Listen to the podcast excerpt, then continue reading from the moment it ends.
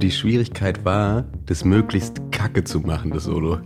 also, das ist auch das erste Lied, was wir jemals rausgebracht haben mit einem Gitarrensolo. Ja, Weil wir eigentlich, stimmt. wir hassen Gitarrensolos in jeglicher Form. Und deswegen war das Ding, okay, wenn wir Gitarrensolo machen, darf es auf gar keinen Fall klingen wie ein gutes Gitarrensolo. Tracks and Traces. Ein Song und seine Geschichte. Präsentiert von der GEMA. Für alle, die Musik lieben. Zugegeben, das Gitarrensolo hat schon mal bessere Zeiten gesehen. Einst die Königsdisziplin der Rockmusik, heute das verschmähte Muckerrelikt einer in die Jahre gekommenen Generation.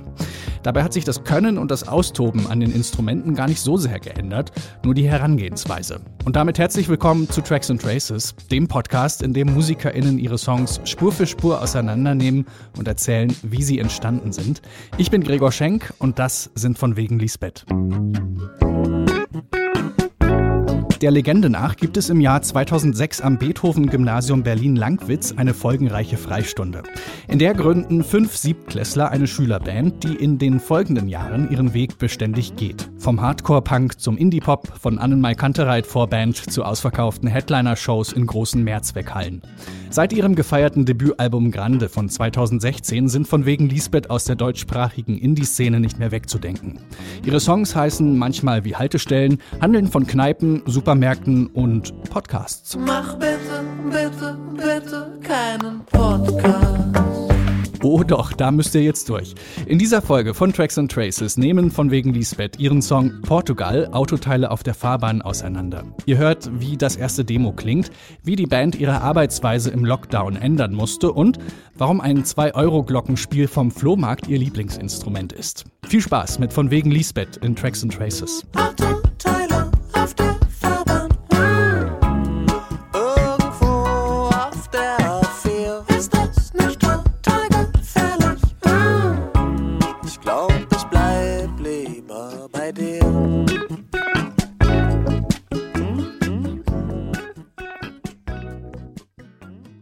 Hallo, ich bin Matze von Von wegen Lisbeth. Ich singe und spiele Gitarre. Und ich bin Julian von von wegen Lisbeth und ich spiele Schlagzeug und mache manchmal noch so ein bisschen Background-Gesang. Es war gerade Lockdown Nummer zwei. Und es war so eine Phase, wo ich einfach jeden Tag ins Studio gefahren bin und man ja eh nichts anderes machen konnte. Ich das dadurch eigentlich sehr genossen habe. Also was halt voll Privileg war für uns, dass wir halt einen Ort haben, wo wir hingehen konnten, um zu arbeiten so. Deswegen fand ich Lockdown eigentlich sowieso grundsätzlich ganz angenehm. Wie lang war das? So zwei, drei Monate oder so, wo ich dann jeden Tag einfach mich da eingeschlossen habe. Ich mache grundsätzlich immer erst so die Melodie, so das Playback und dann den Text. Es war bei dem Song auch so, dass ich erst die Mucke gemacht habe quasi. Ich wollte eigentlich ein Cover machen von L.A. Priest, den nämlich oder feiern wir immer noch sehr und zu der Zeit besonders doll. Und dachte ich so, oh, Alter, so einen Song will ich mal machen.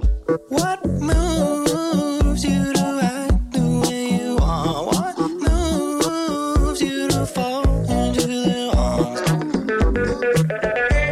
Ich habe zwei, die ich da sehr feier. Den und Beginning. Shoot this fire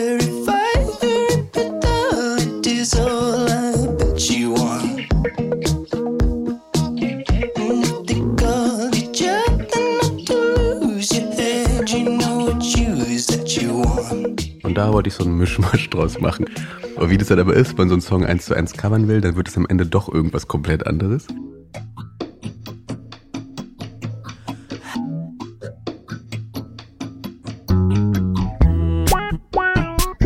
Es gibt eine Demo, ja. Da habe ich relativ viele Sachen schon festgehalten vorher.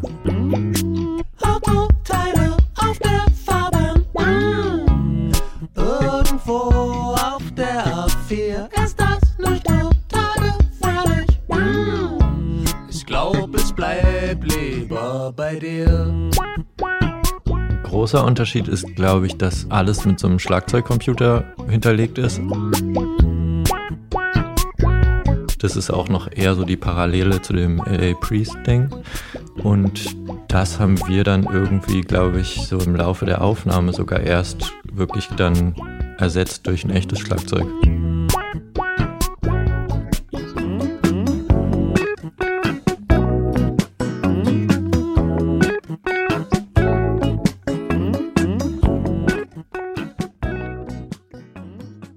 Nächste Schritt ist dann immer bei uns, dass wir diese Skizze, die ich am Rechner so vormache, auf unser Band-Ding übertragen. Das heißt, dann müssen wir die da irgendwie live-mäßig hinkriegen. Und dann, ja. Ich glaube, das war alles so ein bisschen schwieriger in der Zeit, weil wir eigentlich gar nicht zu fünft proben konnten. Genau. Das heißt, wir haben uns anfangs in der Zeit sogar echt immer jeder für sich hingesetzt und da irgendwie probiert, so ein bisschen was weiterzumachen dazu. Ich glaube, so C-Teile hatten wir dann immer alle noch probiert. Stimmt, da haben wir zum ersten Mal so gearbeitet, dass wir dann so, so, so Sachen hin und her geschickt haben und dann jeder zu Hause irgendwie so neue Parts sich ausgedacht. Das haben wir sonst noch nie vorher gemacht, aber das hat dann Corona halt so gezwungen. Es gibt ja Bands, die grundsätzlich so arbeiten, was ich völlig absurd finde. Wir haben mit Aaron Ahrens zusammen aufgenommen. Sehr, sehr geiler Produzent, auch Sänger von Say Yes Dog und guter Kumpel von uns. right. Come along. I don't know how this can be wrong.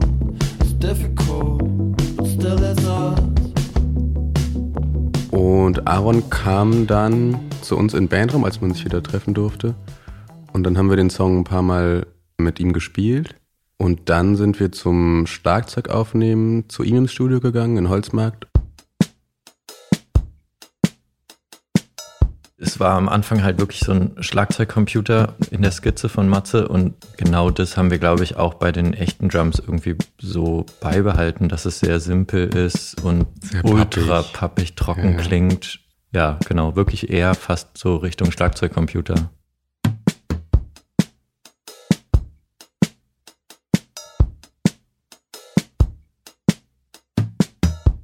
Ich glaube, das ist aber generell bei unseren Songs eigentlich immer eher so die Richtung, die wir gut finden. Das ist jetzt nicht so ein richtig rockiges, großes total, Was Schlagzeug. total praktisch ist, weil wir dadurch nie so ein fettes Studio mieten müssen, wo man jetzt so einen krassen Drumraum hat, sondern wir können rein theoretisch das in jedem Kackzimmer aufnehmen.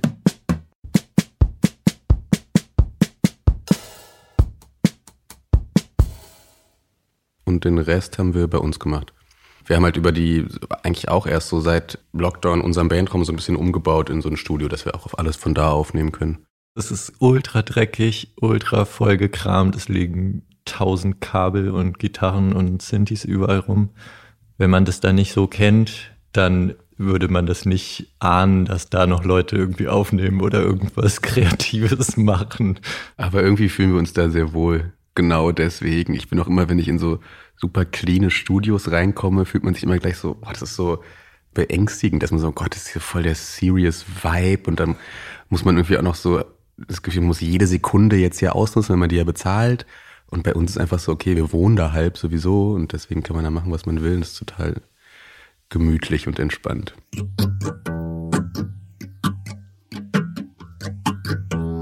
Was ich daran cool fand an dieser Akustikgitarre war eigentlich hauptsächlich dieser Phaser-Effekt und dass die halt so eher so ein perkussives Element ist. Und ja, Ich glaube, eigentlich spielt ihr, also macht sie ja erstmal sowas so Lagerfeuermäßiges eigentlich, Genau. aber das soll es eigentlich genau nicht sein. Also deswegen dieser krasse Effekt da drauf und diese Verfremdung. Das ist halt Genau, nicht das- so ein Jack Johnson. Genau, das war das, was uns wichtig war. Das auf keinen Fall nach Jack Johnson klingen. Das ist ganz, ganz wichtig. Deswegen haben wir auch die schrottigste Akustikgitarre genommen, die wir gefunden haben.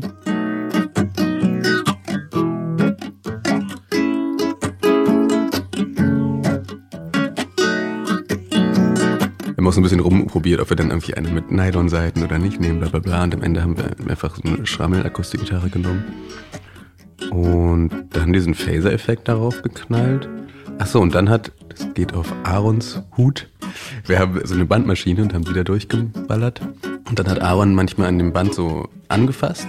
Und dadurch wird es ja langsamer und dann kommen so weirde Wobble-Effekte. Das hat man auf der Gitarre an ein paar Stellen.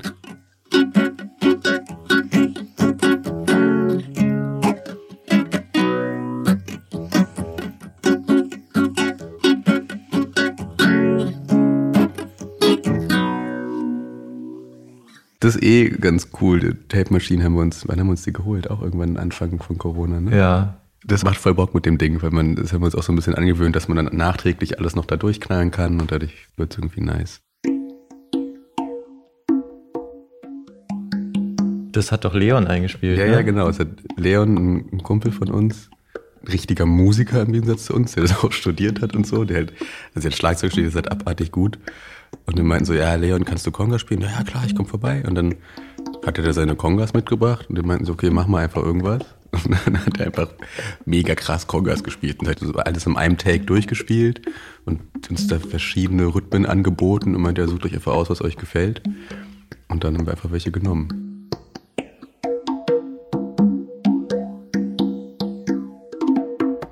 Ach so, ja, dann natürlich auch wieder Phaser drauf. Ganz wichtig. Das war nämlich diese LA Priest Inspiration. Der hat auch so einen Song, der so anfängt. Das fand ich so geil und wollte es ungefähr so machen.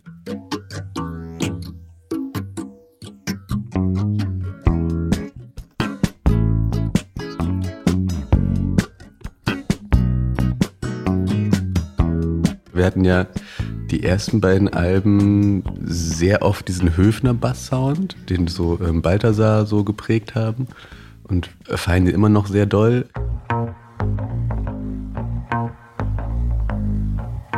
Aber dann hat sich Julian, unser Bassist, irgendwann so einen Squire Jazz Bass gekauft. Und der lag dann bei uns rum und ich hatte diesen Höfner-Sound dann irgendwie so über, weil wir das halt immer benutzt haben. Und dachte ich so, nee, Alter, heute nehme ich mal einfach einen anderen Bass. Und mit dem kann man halt so slappen. Und ich kann das eigentlich nicht so richtig, aber ich habe es dann irgendwie da zusammengeklebt. Und dann, ja, hat es Bock gemacht, so zu spielen.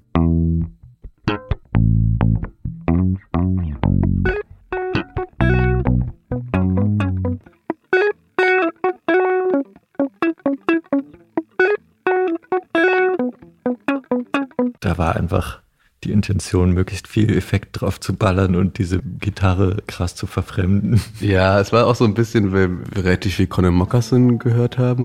Der hat halt so einen Gitarrensound, der extrem geil ist und der ist auch so ganz, ganz weird und man weiß nie genau, was das eigentlich ist.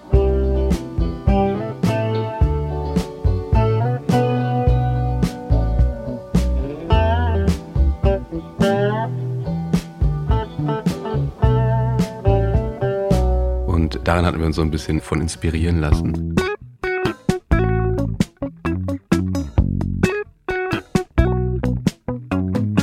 In dem Fall ist es der Boss Phaser, dieses kleine grüne Pedal.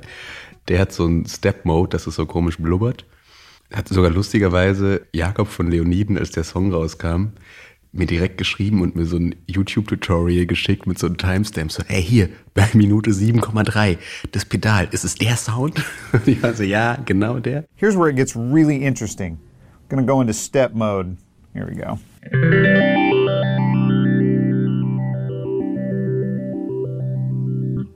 Right, so it's a multi step phaser. I'm not even sure how many steps it is 16, 20. I mean, it's quite a few because when you crank it up, get it going faster, you can kind of hear the pattern a little better.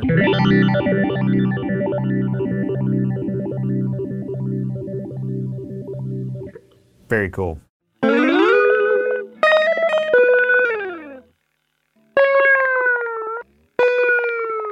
Die Schwierigkeit war, das möglichst kacke zu machen, das Solo. also, das ist auch das erste Lied, was wir jemals rausgebracht haben mit einem Gitarrensolo. Ja, Weil wir eigentlich, stimmt. wir hassen Gitarrensolos in jeglicher Form und ich finde das auch ganz, ganz schlimm. Und deswegen war das Ding, okay, wenn wir ein Gitarrensolo machen, darf es auf gar keinen Fall klingen wie ein gutes Gitarrensolo, sondern es muss so richtig sloppy und richtig verkackt sein. Deswegen haben wir da, da haben wir relativ viele Takes ausprobiert, was jetzt da am weirdesten klingt.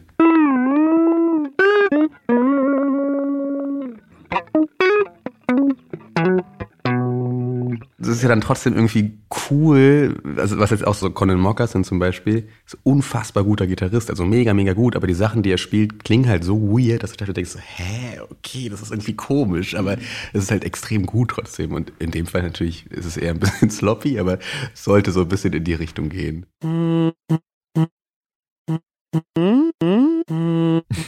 Was ist das, Matze? Es war irgend so eine Gesangsmelodie und da habe ich immer so Parts rausgeschnitten und dann die einzeln gemacht. Ich darf natürlich jetzt nicht sagen, wo ich die geklaut habe. ja Aber du weißt es sogar noch. Nein, nein, nein, ich weiß es nicht mehr, keine Ahnung. Ja, wie man das bei Samples halt so macht. Man hat ja irgendwie so riesige Datenbanken von irgendwelchen Songs rumfliegen und dann schneidet man sich da irgendwas zusammen, und was keiner mehr erkennt und dann ist es so. Wobei es könnte sogar sein, in dem Fall, dass auch irgend so ein Splice-Sample war. Man weiß es. Man weiß es nicht. Vielleicht werde ich es auch nur nicht verraten.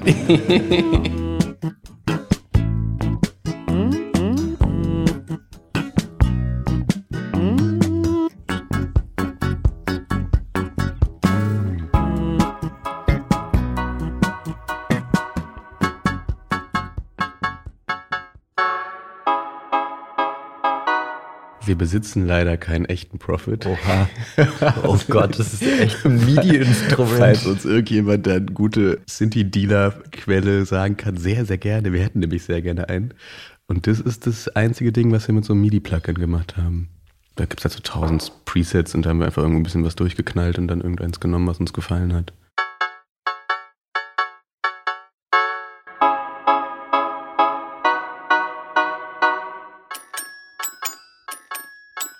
ist unser Lieblingsinstrument eigentlich. Das haben wir mal vor über zehn Jahren, weißt du, das war auf dem Flohmarkt da in, in Friedenau, Digga. Für zwei Euro, ist richtig geil, so ein kleines ähm, Kinderglockenspiel mit, ich glaube, sechs Tasten oder so. Es hat nicht mal eine Oktave. Also Doch, es hat genau Ja. eine Oktave, Okay. ja. Und das Problem ist halt, es hat halt nur diese eine Oktave und wenn du einen Ton haben willst, der nicht in der Tonart ist, dann bist du halt am Arsch so. Und deswegen haben wir da einen Ton, glaube ich, nachträglich digital getuned, weil der nicht drin Ich glaube war. sogar mehrere. Ja? Ja. Okay. Aber es war so, also dadurch können wir das leider auch wieder nicht live spielen, Mhm. dieses Instrument, weil es immer irgendwie Töne gibt, die fehlen bei fast allen Tonarten. Bei dem Song war, glaube ich, die erste Line, die ich hatte tatsächlich Autoteile Irgendwo auf der A4. weil das ist so Radiopoesie, würde ich sagen. Also ich höre sehr viel 91.4 Berliner Rundfunk. Die haben diese Angewohnheit, dass sie so mega krasse Nachrichtenereignisse, sowas wie, keine Ahnung, Biden wird US-Präsident oder es gibt einen neuen Klimabericht oder was auch immer und dann direkt danach kommt so eine völlig random Lokalnachricht, das wie es gibt ein neues Eisbärbaby in Spandau oder sowas.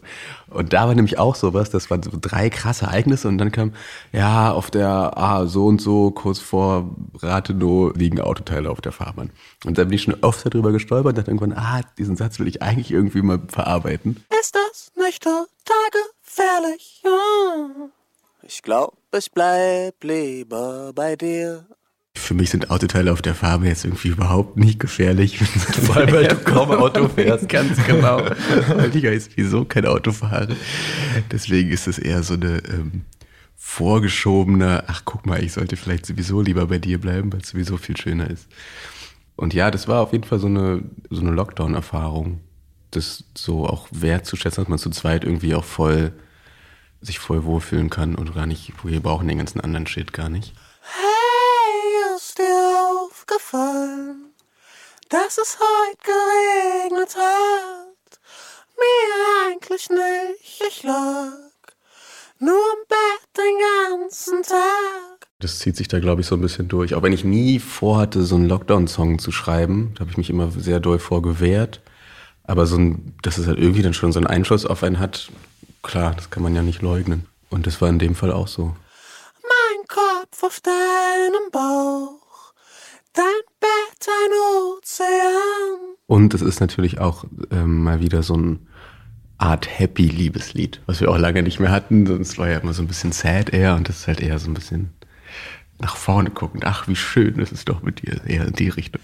Dein Flur ist Portugal und die Küche Kasachstan. Äh, ja, keine Ahnung. Das war so irgend Portugal warst du das letzte Mal, Ja, genau. Es muss irgend so ein Unterbewusstsein-Ding gewesen sein. Ich, also ich war kurz vor Lockdown, war ich kurz in Portugal. Deswegen dachte ich, also ist ziemlich sicher, dass deswegen vorkommt. Und Kasachstan, keine Ahnung, weil sie es reimt. Dein Bett ein Ozean und die Küche Kasachstan. Siehst du, was für ein Mega-Reim.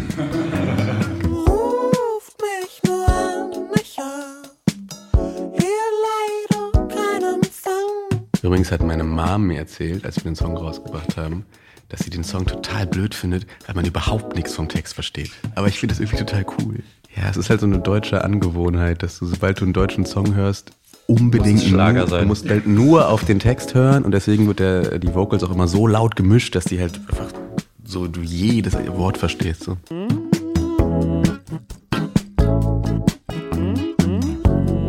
Es ist insgesamt für unsere Verhältnisse ja relativ jazzig von den Harmonien. Also wir haben so, was wir früher auch nie gemacht haben, so irgendwie mit kleiner Sieben drin und sowas. Und das ist ähm, bei denen auch in der Strophe allein schon bei den meisten Akkorden fast so. Das ist auf jeden Fall was, was sich so ein bisschen verändert hat, glaube ich, von früher zu jetzt.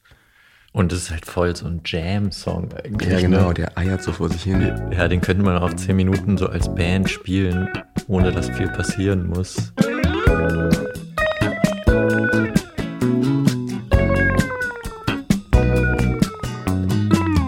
Ich glaube halt schon, dass der so ein bisschen vercheckter ist als andere Songs von uns, so ein bisschen verschwurbelter irgendwie. Und ich glaube, viele Leute das nicht so richtig checken. Aber andererseits habe ich dann von, Leuten gehört, die den dann gerade deswegen total cool fanden. Aber ich glaube, er ist für uns Verhältnis schon noch ein bisschen nischiger und nicht so ein Radio-Mainstream-Hit.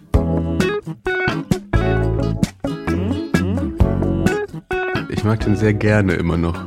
Ja, ich finde auch, der macht irgendwie Spaß zu hören und vermittelt irgendwie ein schönes Gefühl. So. Ja, ich mag den vom Style auch sehr gerne, wie er klingt. So. Also ich habe es oft bei so Songs, wenn wir die dann rausbringen, dass die dann in dem Moment, wo wir sie rausbringen, schon wieder gar nicht mehr cool finde, weil das auch schon so lange her ist, dass wir sie aufgenommen haben. Und man die dann vor allem auch so krass oft gehört hat, dass man es einfach nicht mehr hören kann. Und dadurch, dass wir jetzt einfach eher so Single für Single rausballern, ist der halt noch gar nicht so lange her und ich finde den irgendwie immer noch fresh und irgendwie es macht Bock, mir den anzuhören. Ist das nicht total gefährlich? Mm. Ich glaub, es bleibt lieber bei dir. Und hier ist der Song in seiner Gänze. Von wegen Lisbeth mit Portugal, Autoteile auf der Fahrbahn.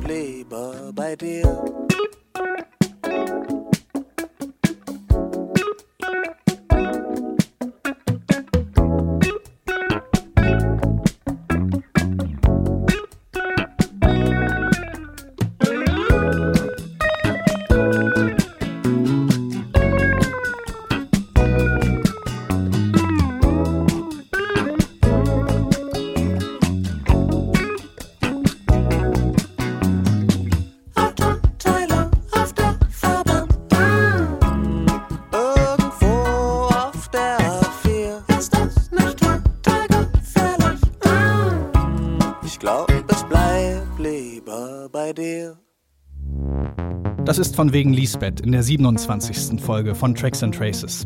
Wenn euch das gefällt, was ihr hier hört und ihr sagt, das finde ich gut, das möchte ich gern unterstützen, dann könnt ihr das jetzt tun auf Patreon. Dort bekommt ihr zum Beispiel neue Episoden eine Woche früher als alle anderen und ihr bekommt noch jede Menge andere tolle Sachen.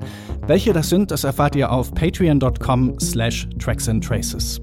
In diesem Sinne, bis zum nächsten Mal. Ich bin Gregor Schenk, danke fürs Zuhören. Tracks and Traces. einen Song und seine Geschichte. Präsentiert von der GEMA. Für alle, die Musik lieben.